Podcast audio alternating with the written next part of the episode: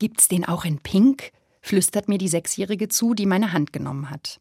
Das Mädchen und ich, die Pfarrerin, stehen vor dem Sarg ihrer Oma auf dem Friedhof. Hinter uns eine Menge Leute, Familie und Freunde, die zum Abschied nehmen da sind, und vor uns der helle Kiefernsarg geschmückt mit Sonnenblumen.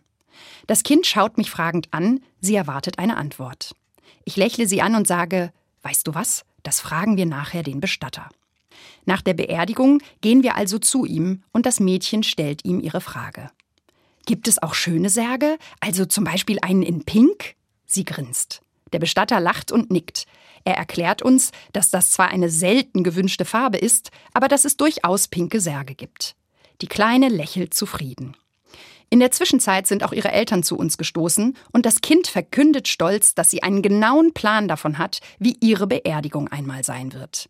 Ein pinker Sarg mit ein bisschen Glitzer am Rand, ganz bunte Blumen, Musik von Elsa und Anna und die Pfarrerin soll ein schönes Kleid anhaben. Meinen schwarzen Talar findet sie nicht so schön. Ich merke, den Eltern des Kindes ist das etwas unangenehm. Aber ich nutze die Gelegenheit, noch einmal mit ihnen ins Gespräch zu kommen. Ich erkläre ihnen, wie wichtig und gut ich es finde, dass ihre Tochter sich mit sowas auseinandersetzt. Denn den meisten Menschen fällt das unheimlich schwer. Alte Menschen haben zwar im Normalfall ein Testament gemacht und ihre Wünsche zur Bestattung aufgeschrieben. Sehr oft aber haben sie gar nicht mit den Angehörigen darüber gesprochen, und diese sind dann erstmal überrascht, Ach so, es soll eine Urne werden? Und der Opa will in den Wald?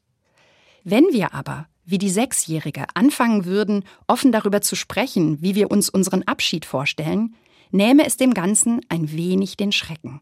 Und bei aller Trauer hätten wir eine Gewissheit. Wir machen es so, wie Opa es immer gesagt hat. Das beruhigt, es macht handlungsfähig und es tröstet auch.